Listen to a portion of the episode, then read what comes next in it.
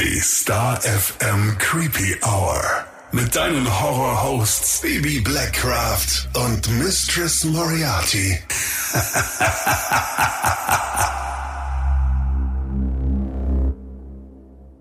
Hallo und herzlich willkommen zurück in der Creepy Hour. Hallo zusammen. Zum einen wünschen wir dir hier auch noch ein gesundes neues Jahr. Oh ja. Und zum anderen wollen wir dir noch für dein Verständnis danken, dass du uns unsere letzte, ja, Woche Pause so gegönnt hast. Da haben wir ja wirklich ganz viele Nachrichten bekommen. Absolut. Das war richtig, richtig nett. Richtig cool und vor allem, man muss jetzt eher so ein bisschen aus dem Nähkästchen plaudern. Wir hatten ja am, am 7.1., also den, heute ist Montag, wenn wir das aufnehmen, am 7.1. noch die Danke-Party im Hirsch für unsere Charity, wo sage und schreibe 120.000 Euro für den guten Zweck zusammengekommen sind. Und da war der Einzel for free. Da waren so viele Menschen da und unter anderem auch ganz viele liebe Creepy Hour Hörer. Und alle kamen sie, hey, hattet ihr einen schönen Urlaub? Und wir so, ja, wir feiern heute, ist doch super. Und das haben wir. Dezent. Man muss sagen, wir fahren immer zusammen raus. Entweder wir nehmen uns ein Taxi oder eine fährt mit dem Auto und Ja. die andere holt dann am nächsten Tag äh, das Auto wieder ab. Und wir waren gestern äh, ganz äh, gut beieinander, ne? Es sahen aus wie so, Sag dein Lieblingswort, wie zwei tote, nee, wie zwei überfahrene Waschbären. Es lag mir gerade schon auf der Zunge. Ich dachte mir, nein, sag's nicht. Aber wirklich. War aber So war's. eine grandiose Party. Ja. Hat so viel Spaß gemacht. Und wie gesagt, es war halt einfach so ein äh, toller Zweck und alle hatten gute Laune deswegen, weil einfach, ja, ich glaube, es war so ein bisschen der Start in dieses Jahr mit ganz viel Hoffnung auf Menschlichkeit, weil da einfach eben so viel Geld zusammengekommen ist in Berlin und in Nürnberg. Von daher, es war eine super tolle Party, äh, um so Danke zu sagen für den guten Zweck. Absolut. Und es war auch richtig schön zu sehen, zum einen natürlich, wie groß die Creepy Family Ja. mittlerweile ist und allgemein, wie breit Star FM aufgestellt ist. Also nicht nur was die Altersklassen betrifft, Mhm. sondern auch den Musikgeschmack und dass jeder willkommen ist, ganz egal, wer du bist, wo du herkommst, wie Egal du in ausschaust. welchem, in welchem Rockgenre du unterwegs Genau. bist. Also ich glaube, ich habe noch nie so viele verschiedene Leute auf einem Haufen gesehen. Egal, ob das jetzt Metaler waren, Altrocker, Classic Rocker, Goth Girls, Alternative äh, Leute. Also es war ja, es ist immer bunt gemischt und das ist einfach so schön. Immer toll. War toll und wir freuen uns schon auf die Liebe, nächsten Liebe, Feiern. Liebe, Liebe. Ja. Und wir starten heute mit einem Serienkiller ins Jahr 2023 und zwar mit einem Fall aus Deutschland. Mhm. Nachdem wir nämlich vor einigen Wochen bereits über Fritz Honka gesprochen haben, wahrscheinlich eher Monate, aber Fritz Hamann kam da auch des Öfteren mal durch und hat ja auch so ein bisschen als Vorlage für Fritz Honka gedient. Es geht heute auf jeden Fall nach Hannover, denn dort soll Fritz Hamann Anfang der 20er Jahre über 20 Jungen bzw. junge Männer getötet haben. Warnhinweis. Der nachfolgende Podcast beinhaltet Themen wie Mord, Gewalt und Sexualverbrechen und ist deshalb für Zuhörer unter 18 Jahren nicht geeignet. Der Inhalt könnte Zuhörer und Zuhörerinnen verstören oder triggern. Wir möchten heute ausnahmsweise mal mit einem Song beginnen.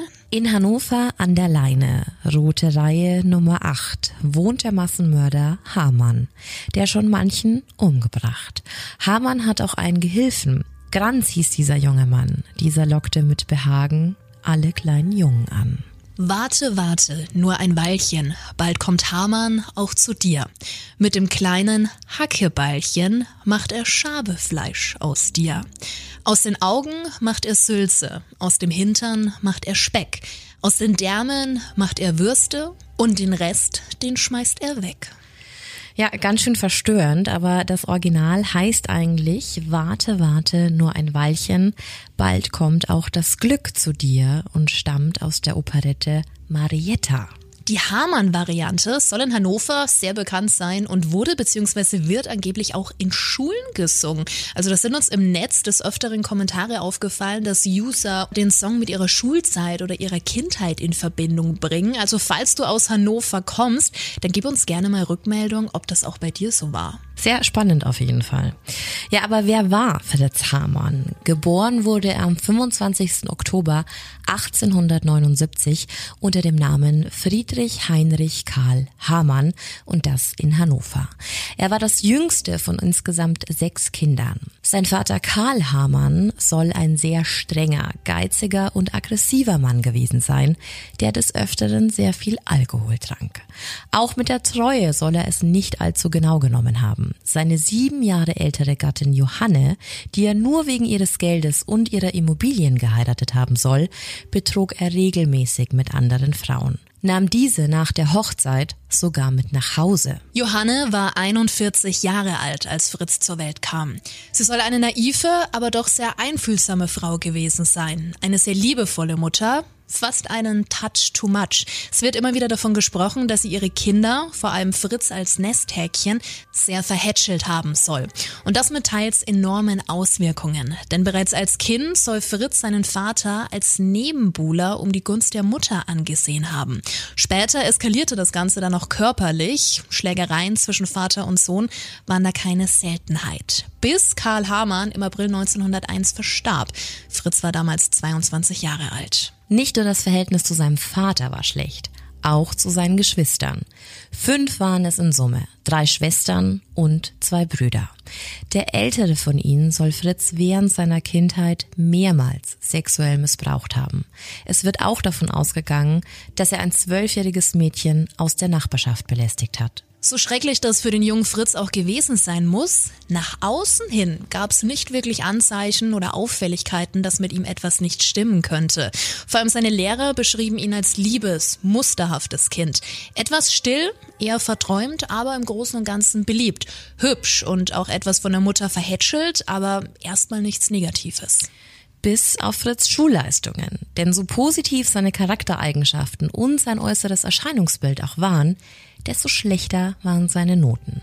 Fritz blieb ganze zweimal sitzen und verließ die Schule 1894 im Alter von 14 Jahren. Apropos Schule. In ganz wenigen Quellen wird angegeben, dass Fritz mit acht Jahren zusätzlich von einem Lehrer missbraucht wurde, was seine Kindheit natürlich nochmal schlimmer gemacht hätte. Nach der Schule folgte eine Schlosserlehre, die er allerdings nicht abschloss. Vielleicht war das auch einfach nicht sein Metier, denn sowohl seine Familie als auch seine Mitschüler bestätigten, dass Hamann sich für Kochen interessierte, Stricken und sich auch gerne an den Spielsachen seiner Schwester bediente. Also mehr in Richtung Hauswirtschaft, weniger Handwerk. Zur damaligen Zeit wurde damit noch anders umgegangen als jetzt heute 2023. Umso konträrer die Tatsache, dass Fritz Hamann zum Militär ging. In der Zigarrenfabrik seines Vaters, die er gründete, als Fritz neun Jahre alt war, wollte er nämlich nicht arbeiten. 1895 mit 15 verpflichtete er sich bei der Unteroffizierschule des Heeres in Neubreisach im französischen Elsass.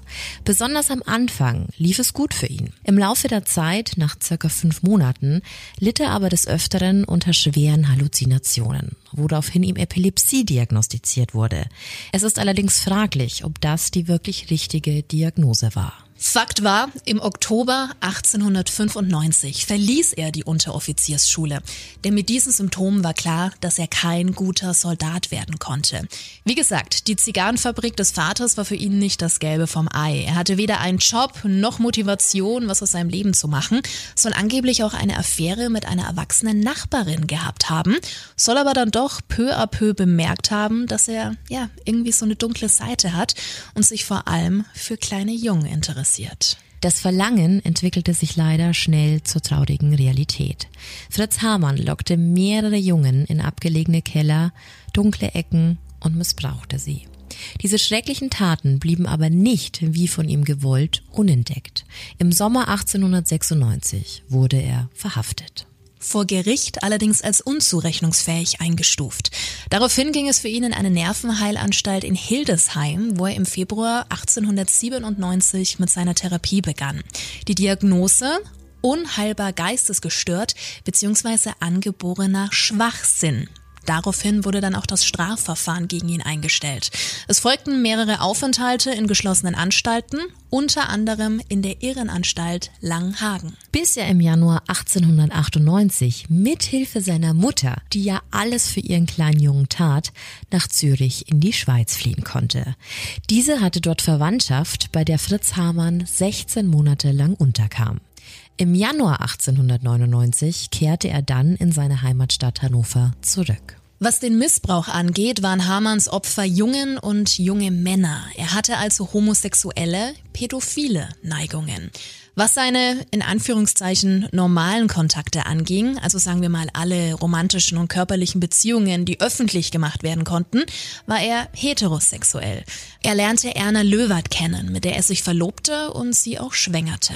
Das Familienglück hielt aber nicht allzu lange. Im Jahr 1900 wurde Hamann dann vom Militär eingezogen und in Colmar stationiert, also erneut im Elsass. Aber denk an seine bisherigen Diagnosen. Hamann selbst schwärmte von der Zeit und von seinen Kameraden. Das beruhte übrigens auf Gegenseitigkeit. Sie beschrieben ihn als guten, ja fast schon vorbildlichen Soldaten. Gesundheitlich ging es ihm in Colmar aber alles andere als gut. Im Oktober 1901 fiel er von heute auf morgen einfach um, wurde während einer Übung ohnmächtig, litt daraufhin unter Schwindelanfällen und kam aufgrund dieser Symptome für vier Monate in ein Lazarett. Die Diagnose Hebephrene Schizophrenie. Er wurde auch hier als untauglich eingestuft und im Juli 1902 erneut aus der Armee entlassen. Daraufhin kehrte er nach Hannover zurück. Es folgte außerdem eine monatliche Rente. Hier gibt's unterschiedliche Quellen. Es müsste etwas zwischen 20 und 28 Mark gewesen sein. Im Frühjahr 1903 folgten dann weitere psychiatrische Untersuchungen, die ihn als geistig stabil einstuften. Er war also wieder frei und eröffnete mit seiner Verlobten sogar ein Fischgeschäft, jedoch unter ihrem Namen. Aber auch diese Beziehung ging in die Brüche. Fritz warf ihr eine Affäre vor, angeblich mit einem Studenten. Daraufhin trennte sie sich von ihm und schmiss ihn raus. Und auch das Fischgeschäft war hiermit weg.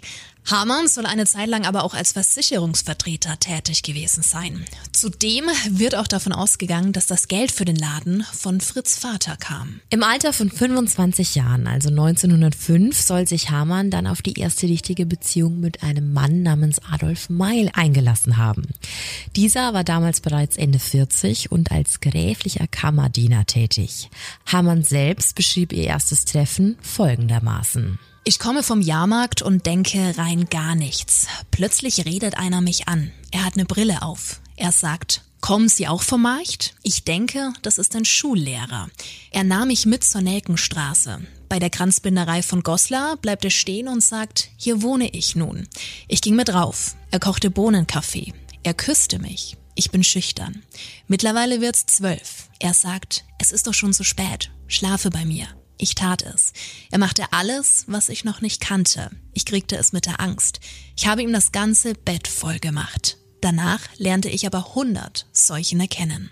Hamann schaffte es, jahrelang, zumindest größtenteils, der Justiz zu entgehen. Das änderte sich aber im Alter von 26. Seine Liste an Straftaten wurde einfach immer länger und führte dazu, dass er die darauffolgenden zwei Jahrzehnte größtenteils in U-Haft, Zuchthäusern und Gefängnissen verbrachte. Betrügereien, Diebstähle und so weiter. Das volle Programm also. Im Jahr 1905 wurde er zu 13 Monaten Gefängnis verurteilt. Aber sobald er wieder auf freiem Fuß war, ging es genauso weiter. Und auch der Missbrauch ließ leider nicht nach. Hierzu folgten aber ganz selten nur Anzeigen, dass sich viele Opfer schämten, die sexuellen Übergriffe ganz offen zu kommunizieren. 1911 hingegen klagten vier Väter gegen ihn. Das Verfahren wurde aber eingestellt, weil die Aussagen der Jungen nicht ausreichten bzw. nicht aussagekräftig genug waren. Also ganz schlimm. Ja, da hätte schon so viel vermieden werden können. Denn bereits im November 1912 ging es weiter. Er hatte einen 13-Jährigen auf der Straße angesprochen und versucht, ihn in seine Wohnung zu bringen, um ihn zum Sex zu überreden. Die Tat führte zu einer zweimonatigen Zusatzstrafe.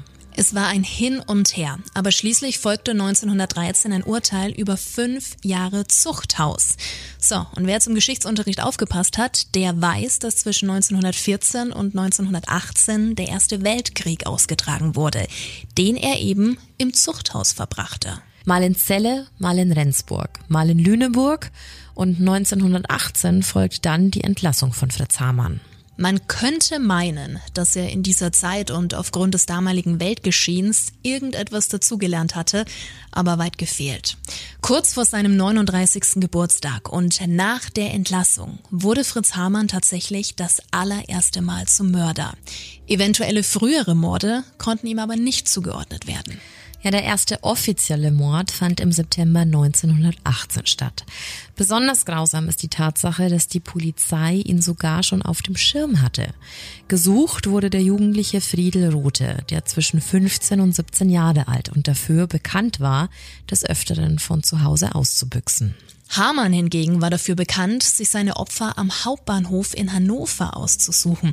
Da kommen wir aber später nochmal zu. Als Rothe am 25. September 1918 verschwand, sagten seine Freunde, dass man ihn zuletzt mit Hamann gesehen habe.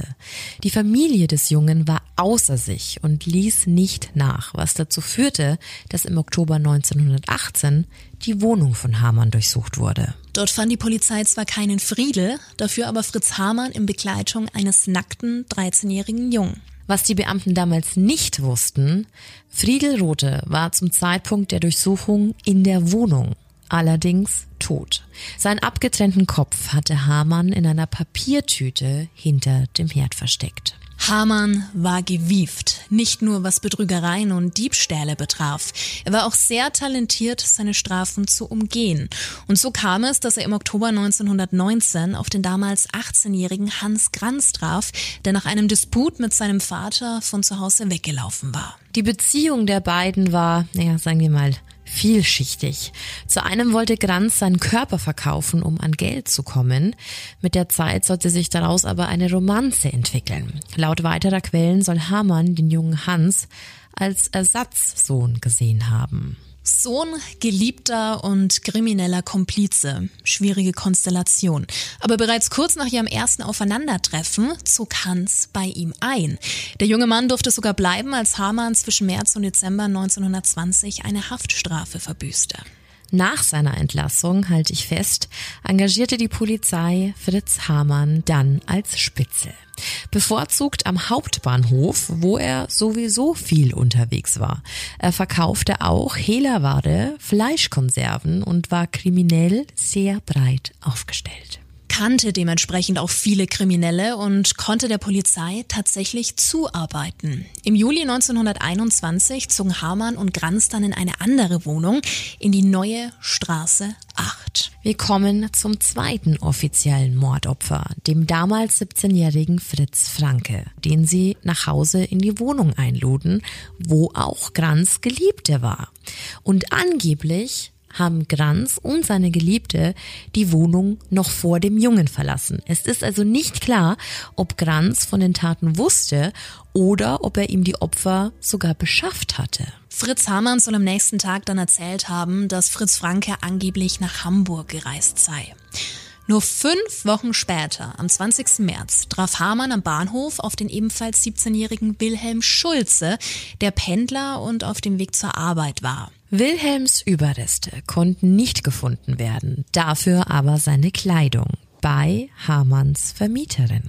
Das lag daran, dass dieser Kleidung oder Wertgegenstände seiner Opfer weiterverkaufte oder sogar eintauschte. Auch der 16-jährige Roland Huch und 18-jährige Hans Sonnenfeld sollen beide in der neuen Straße getötet worden sein. Im Juni 1923 zog Hamann in eine Einzimmerwohnung in die sogenannte Rote Reihe, die auch im Song am Anfang unserer Folge bereits erwähnt wurde. Nur dass dort von der Hausnummer 8 die Rede ist, in Wahrheit war es aber die Rote Reihe 2. Und nur zwei Wochen nach dem Einzug verschwand ein 13-jähriger Nachbarsjunge, Ernst Ehrenberg. Sowohl dessen Zahnspange als auch seine Mütze wurden in Hamanns Wohnung gefunden. Ebenfalls gebunkert hatte er einige Besitztümer des damals 18-jährigen Heinrich Struss, der ebenfalls als vermisst gemeldet wurde. Vier Wochen später verschwand der 17-jährige Paul Broniszewski. Ende September traf es den 17-jährigen Richard Gräf. Am 12. Oktober kam der 16-jährige Wilhelm Erdner nicht mehr von der Arbeit nach Hause. Es folgten Hermann Wolf, 15, Heinz Brinkmann, 13 und Adolf Hannapel, ein 17-jähriger Tischlerlehrling. Wie gesagt, seine Opfer fand er größtenteils am und rund um den Hauptbahnhof herum. Adolf Hennis, 19, verschwand am 6. Dezember. Und auch im neuen Jahr nahmen die schrecklichen Taten kein Ende. Im Januar traf es Ernst Spicker, eineinhalb Wochen später Heinrich Koch. Im Februar Willi Sänger, 19, und kurz darauf den 16-jährigen Hermann Speichert. Da fehlen einem die Worte, oder? Ja. Es gab eine sehr kurze Pause, bis Hamann Hermann Bock umbrachte. Und die Liste seiner Opfer ist leider noch nicht zu Ende. Denn im April verschwand Alfred Rohgräfe, neun Tage danach Wilhelm Appel, zweieinhalb Wochen später Fritz Wittig, den er angeblich nur wegen seines teuren Anzugs getötet haben soll. Noch am selben Abend nahm Hamann dem zehnjährigen Friedrich Abeling das Leben. Der Junge hatte an diesem Tag blau gemacht und die Schule geschwänzt. Anfang Juni verschwand der 16-jährige Friedrich Koch auf dem Weg zur Schule. Und das letzte Opfer von Friedrich Hamann soll der 17-jährige Bäckergeselle Erich de Vries gewesen sein, den er am 14. Juni 1924 umbrachte. Seine zerstückelten Überreste wurden später in einem See gefunden. Stell dir mal vor, du bist unterwegs, denkst an nichts Böses und entdeckst dann plötzlich Knochen und Co. Genau so erging es Kindern am 17. Mai 1924, als sie in der Nähe der Leine, einem circa 280 Kilometer langen Nebenfluss der Aller, einen menschlichen Schädel entdeckten. Es stellte sich heraus, dass dieser zu einem 18 bis circa 20-jährigen Mann gehören musste. Nur etwas später, am 29. Mai, wurde dann ein weiterer Schädel auf Höhe eines Mühlengrabens in der Nähe gefunden. Auch dieser wurde einem 18 bis 20 Jahren alten Mann zugeordnet. Kurz darauf wurde ein kompletter Sack menschlicher Überreste entdeckt, leider erneut von Kindern. Und auch am 13. Juni sind noch zwei weitere Schädel aufgetaucht. Nicht nur die Polizei, auch die Bevölkerung ging davon aus, dass es sich hier um einen Serientäter handeln musste. Die Gerüchteküche brodelte, aber auch die Hilfsbereitschaft. Am 8. Juni 1924 versammelten sich über 100 Bürger an der Leine und durchsuchten die Gegend nach weiteren menschlichen Überresten und sie wurden tatsächlich fündig. Mehr als 500 weitere Knochen wurden entdeckt. Viele davon wiesen Messerspuren auf. Rechtsmediziner äußerten, dass es sich hierbei um Knochen von mindestens 22 verschiedenen Personen gehandelt haben müsste. Und dann hat es auch irgendwann bei der Polizei Klick gemacht. Moment, da gibt's ja den Hamann. Das könnte eine heiße Spur sein. Da Fritz Hamann aufgrund seiner Spitzeltätigkeiten aber sehr viele Polizisten aus Hannover kannte, wurden zwei Berliner Polizisten engagiert, um verdeckt zu ermitteln. Los ging's am 18. Juni 1924. Nur vier Tage später fiel den Undercover-Ermittlern ein Streit mit dem jungen Kurt Fromm auf. Hamann händigte den Jungen den Beamten aus und äußerte, dass dieser mit gefälschten Dokumenten reisen würde. Was die Polizei aber nicht wusste, Fromm lebte bereits seit vier Tagen bei Hamann. Ja, er gab ihnen in den meisten Fällen zu essen und zu trinken, aber forderte dementsprechend auch Körperkontakt ein. Hamann soll den jungen Mann beim Geschlechtsverkehr außerdem mit einem Messer bedroht bzw. ihn gezwungen haben. Die Polizei verhaftete Hamann. Es folgte eine Klage wegen Nötigung. Daraufhin wurde Hamanns Wohnung durchsucht. Und nicht nur die Bettwäsche war blutverschmiert auch der Boden und die Wände. Hamann selbst hatte behauptet, dass das Blut vom Fleisch kommen würde, mit dem er handelte. Mittlerweile gab es aber auch den ein oder anderen Zeugen aus der Nachbarschaft. Angeblich wären sehr viele Kinder und Jugendliche dabei gesehen worden, wie sie in die Wohnung von Hamann gegangen waren. Er soll nachts mit Müllsäcken und Taschen unterwegs gewesen sein, die er, laut weiterer Mieter, in die Leine geworfen hatte. Zusätzlich konnte die Polizei weitere persönliche Gegenstände und Kleidungsstücke der vermissten Jungen sicherstellen. Beweisstücke, die anschließend von den Angehörigen der Opfer identifiziert wurden. Die Polizei hatte sich nämlich dazu entschieden, an die Öffentlichkeit zu treten und sich Unterstützung zu holen. Alles in der Hoffnung, weitere Hinweise zu erhalten. Und das war auch eine gute Idee. Der Zufall verhalf der Polizei zu einem wesentlichen Fahndungserfolg. Im Polizeipräsidium traf die Mutter des seit April 1924 vermissten Robert Witzel mit Hamanns letzter Wirtin, einer sogenannten Frau Engel, zusammen. Diese hatte ihren Stiefsohn dabei, der einen Anzug trug. Und dieser Anzug gehörte ursprünglich dem vermissten Robert Witzel. Das erkannte seine Mutter sofort. Es stellte sich heraus, dass sie den Anzug von Hamann gekauft haben mussten. In einigen Quellen wiederum wird angegeben, dass Hans Granz den Anzug getragen haben soll. Fest steht aber, als die Polizei Hamann mit diesen belastenden Fakten konfrontierte, brach dieser zusammen und gestand den Mord an Robert Witzel und weiteren jungen Männern. Es folgte eine systematische Suche nach Überresten der Verstorbenen. Hamann gestand, seine Opfer zerstückelt und in der Leine versenkt zu haben. Hamann hatte geäußert, dass er nie die Absicht hatte, seine Opfer zu verletzen. Er beschrieb es eher als unwiderstehlichen Drang, die Kinder und jungen Männer zerstückeln zu müssen. Er beschrieb diesen Akt als sehr unangenehm, eklig. Nach dem ersten Mal sei er acht Tage lang krank gewesen. Besonders auffällig war aber die Tatsache, dass Fritz Hamann nur die Taten gestand, für die es schon Beweise gab. Er zeigte Reue. Recht überzeugend war er aber nicht und soll auch mal geäußert haben. Es gibt einige Opfer, von denen man nichts weiß, aber es sind nicht die, von denen man es denkt. Die Polizei ging davon aus, dass die Gesamtzahl seiner Opfer zwischen 50 und 70 Jungen bzw. Männern lag, konnte ihn aber letztendlich nur mit dem Verschwinden von 27 in Verbindung bringen. Aber dann gab es da ja noch Hans Kranz. Ja, auch er wurde wegen Beihilfe angeklagt. Der Prozess gegen die beiden Männer begann dann am 4. Dezember 1924 und war ein großes Medienspektakel. Auch die internationale Presse stürzte sich darauf. Man sprach über den Schlechter von Hannover, dem Vampir, dem Werwolf. Und weißt du warum? Weil er seinen Opfern nach dem Geschlechtsverkehr bzw. Missbrauch den Adamsapfel herausbiss. Sie erwürgte, erdrosselte, ein Loch im Hals hinterließ. Der Prozess dauerte nur zwei Wochen. Währenddessen sagten aber gut 200 Zeugen aus. Einige von ihnen erzählten, dass sie einst Fleischkonserven und Hackfleisch von Hamann gekauft hatten, es gegessen hatten und daraufhin krank geworden wären. Angeblich hätten einige der Nachbarn auch Suppe, die Hamann gekocht hatte, zur Polizei gebracht.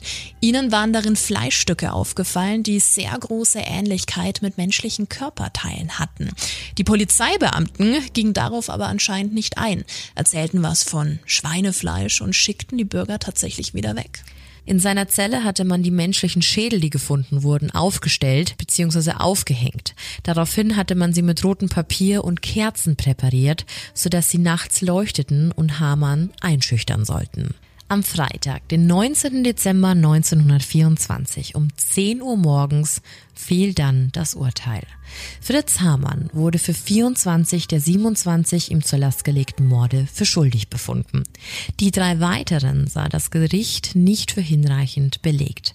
Hamann wurde somit 24 Mal zum Tode verurteilt. Hans Granz Urteil lautete ebenfalls Todesstrafe. Fritz Hamann hatte ihn ja noch belastet, gesagt, dass Granz nicht nur von den Taten wusste, sondern ihn angeblich auch auf bestimmte Jungen und Männer aufmerksam gemacht bzw. sie ihm zugeführt hatte.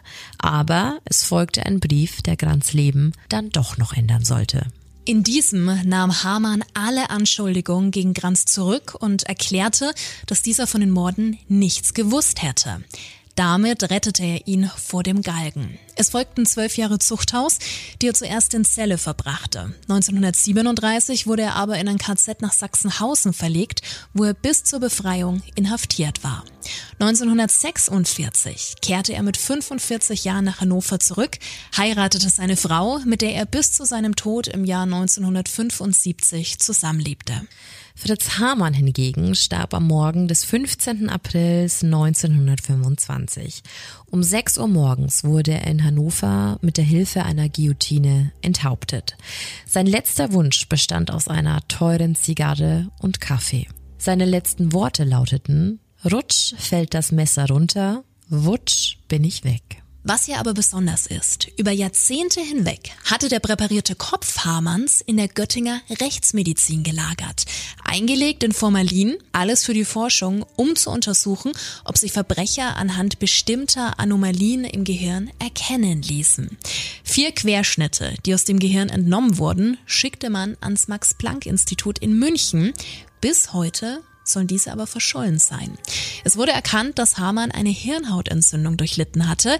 Das war's dann aber auch. Über die Jahre hinweg forderten Göttinger immer wieder, Hamann doch die letzte Ruhe zu gönnen. Das Thema wurde dann sogar 2003 im Landtag diskutiert. Im März 2014 war es dann soweit. Der Schädel Hamanns wurde eingeäschert, die Asche daraufhin auf einem anonymen Gräberfeld in Göttingen beigesetzt. Ja, krasser Fall geht's dir auch so? Ich musste an Gacy denken mhm. mit den Wertsachen. Mhm. Ich musste klar, ganz klar an Fritz Honka denken mit dem Kopf hinterm Herd. Also ne, ich hatte auch mal kurzzeitig Mindhunters Vibes, weil es darum ging. Ich weiß leider nicht mehr, wer der wer der Killer war und was das für ein Fall war. Aber da haben die auch mit dem Jungen gesprochen, der Beihilfe geleistet hat und junge Männer zum Täter mhm. gebracht hat.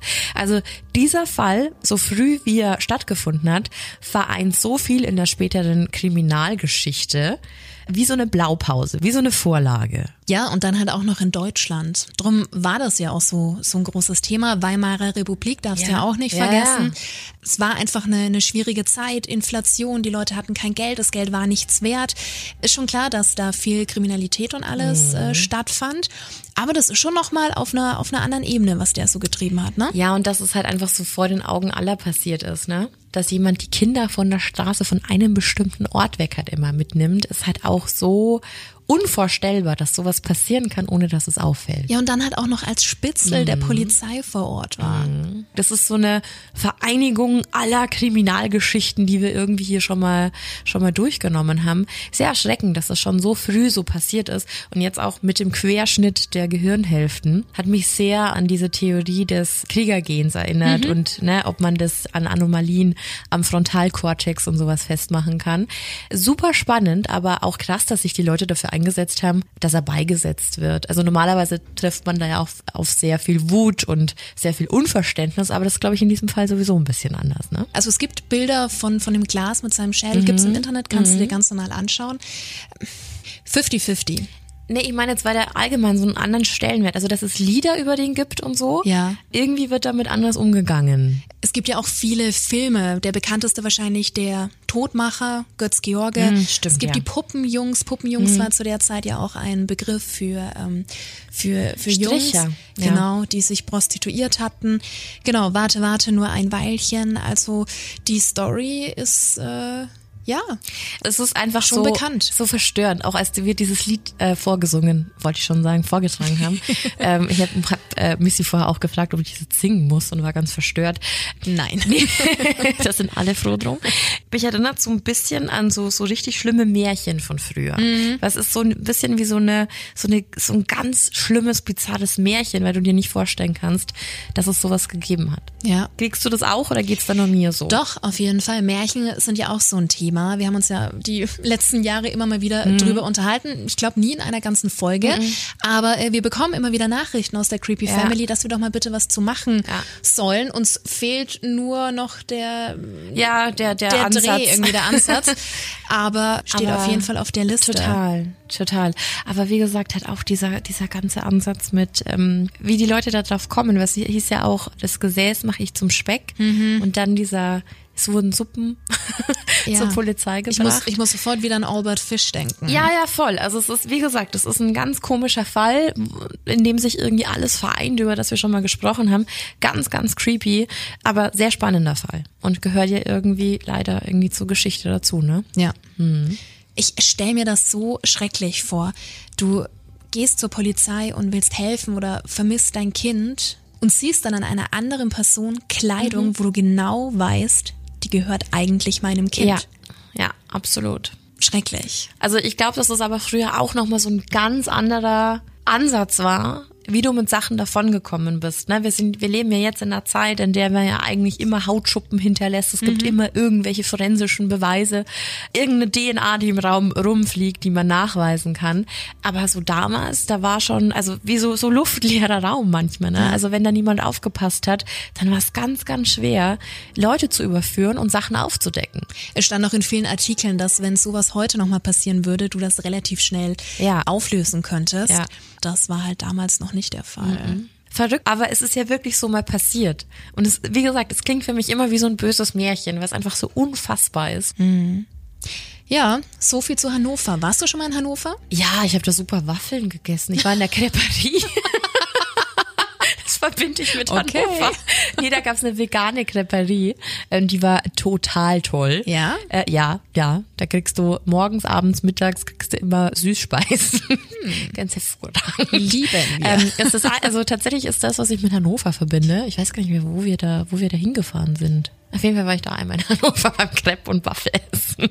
Du schon mal? Nee, tatsächlich noch nie. Ich habe eine gute Bekannte, die aus Hannover kommt, aber Was ist das Merkmal von Hannover? In Hannover können alles, alle ganz perfektes Hochdeutsch sprechen. Ich weiß. Das ist deren Skill. ich weiß, diese Bekannte ist eine Radiokollegin und Ah, ja. äh, dementsprechend mhm, weiß ich das.